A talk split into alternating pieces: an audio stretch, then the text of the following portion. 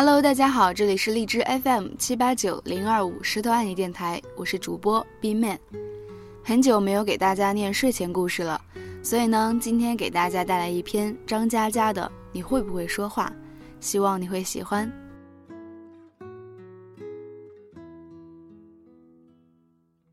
会说话的人分两种，第一种会说话是指能判断局势、分门别类，恰好说到对方心坎里。比如蔡康永。第二种说话是指话很多，但没一句动听的，整个就像弹夹打不完的 AK 四七。比如胡言。胡言嘴巴可怕，但人孝顺讲义气，比我大几岁。他父亲很久以前就去世了，母亲靠七十了，相依为命。老太太精神矍铄，嘉兴人，隔三差五的包粽子给我们吃。网上嚎叫着甜粽党、咸粽党，我觉得只有嘉兴的才叫粽子，其他的只能算有限的米包。老太太送粽子那可不得了，谁家还剩几个，一定晚上杀过去吃光光。一天黄昏，胡言心急火燎地打电话给我，让我快去他家，他自己加班走不开，老太太玩命催回家帮忙。我气喘吁吁地赶到。胡言家端坐三位老太太，围着麻将桌，一脸期待地看着我。算了，那就打几圈。结果老太太团伙精明的不得了，指哪打哪，输得我面红耳赤，呻吟连连，一局打到了十一点。散伙之后，老太太跟我说：“小张，胡言是不是跟女朋友分手了？”我说：“完全不知道啊。”老太太说。我送你俩粽子，你赶紧讲。我说那姑娘是长沙的，回老家了，和南京距离太远，您说在一块也不合适。老太太斜着眼睛，吹牛逼，肯定是胡言的嘴太臭。我说也不排除这方面的原因。老太太拍大腿，哎呀，我都没见过，这就飞了呀。胡言推门进来，喊。妈，你胡说八道什么呢？老太太喊：“我媳妇儿呢？”胡言说：“她是独生子女，父母年纪也大，她不想留在外地，就回长沙了。”老太太勃然大怒：“那你跟着去长沙呀？”胡言说：“我去了，你怎么办？”老太太说：“我留这儿，小张天天跪着伺候我。”听了那句话，我的腿都软了。胡言拽着我想跑。我瘫在地上，被他拖着走，哭着喊：“粽子呢？我的粽子呢？”其实我明白，老太太在南京待了三十多年，打牌、健身、溜达、唠嗑的朋友都在一个小区。老人不比我们建立圈子容易，他们重新到一个地方生活，基本上只剩下寂寞。俩人去哥们管春的酒吧聊天，刚要了打酒，管春领着老太太进来。哭丧着脸说：“胡言，不是我不帮你，你妈自己找上门的。”胡言暴怒：“瞎说！你手里还拎着粽子，肯定是你出卖我。”老太太杵着拐杖一拍桌子说：“闭嘴！”整个酒吧都刹那静止了，人人闭上嘴巴，连歌手也心惊肉跳的偷偷关了音响。老太太说：“我就特别看不起你们这帮年轻人。”二三十岁就说平平淡淡才是真，你们配吗？老和尚说，终归是见山是山，但你们经历见山不是山了吗？不趁着年轻就拔腿就走，去刀山火海，不入世就自以为出世，以为自己活佛涅槃来的。我的平平淡淡是苦出来的，你们的平平淡淡是懒惰，是害怕，是贪图安逸，是一条不敢见世面的土狗。自己的女人留不住，就不会去追，还把责任推到我老太婆的身上。他一挥拐杖，差点打到胡言脑袋。你那女朋友我都没见过，你们谁见过？酒吧里大部分人都点头如捣蒜。老太太说，自己弱不禁风，什么事儿都不懂，看见别人奔波受苦。只知道躲在角落放两根冷箭，说矫情，说人家穷折腾，一天到晚除了算计什么都不会，钱花完可以再赚，吃亏了可以再来，年轻没了怎么办？当过兵才能退伍，不打仗就别看不起牺牲。你会不会说话？会说话就去长沙，告诉人家你想娶她，你这辈子就想娶她。哎，我说你到底会不会说话？会不会说话呀？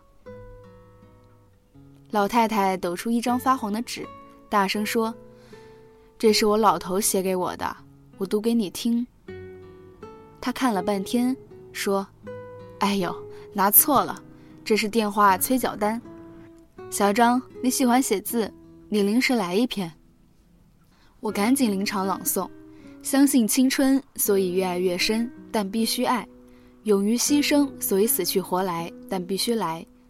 从低谷翻越山巅，就能找到云淡风轻的庭院。总有一天，你在脚下满山梯田，沿途汗水盛开。想要满屋子安宁，就得丢下自己的骸骨，路过一万场美景。老太太抽我一耳光，说。当着七十岁老太婆面前说骸骨，走开。他静静地看着胡言说：“几个月前你在阳台打电话，我都听到了。你劝他留在南京，不要去长沙，劝着劝着自己就哭了。我特别想冲进去揍你一顿。哭什么？姑娘孝顺是好事儿，你就不能追着去吗？然后你从那天开始就天天加班，你有这么勤快吗？”还不是怕回家孤孤单单的想心事儿。老太太说：“我年纪大了，本来想看着你结婚，每天包粽子给你们小两口吃，吃到你们腻了，我也可以走了。你是我儿子，走错路不怕，走错就回家。你妈我一时半会死不了，回来的时候我在家。”他说完，擦擦眼泪。昂首挺胸的走了，我回过头，酒吧里每个人都眼泪汪汪。后来胡言还是没去长沙，老太太气得眼不见为净，麻将也不打，喊我教她在网上看微博什么。没几天又自己抱团出去旅行，跟一群老头老太太戴着红帽子，咋咋呼呼的去逛桂林山水。胡言放不下心，想跟着去。结果老太太早上五点偷偷摸摸的出发，留下胡言无言的望着天花板。老太太回来后不给胡言好脸色，准备养精蓄锐继续跑。结果半个月后心梗，抢救及时，住院等搭桥换二尖瓣。我们一群哥们轮流守夜，老太太闭着眼睛，话都说不了。一天，胡言坐在老太太身旁。沉沉睡着，我刚拎着塑料袋进来，想替胡言换班。老太太艰难地开口说：“月月，胡言是好孩子。”我突然哭得不能自己。月月是胡言女朋友，在长沙工作，可能已经睡着了吧。老太太是怎么知道他名字的？那，其实呀，这个老太太什么都知道。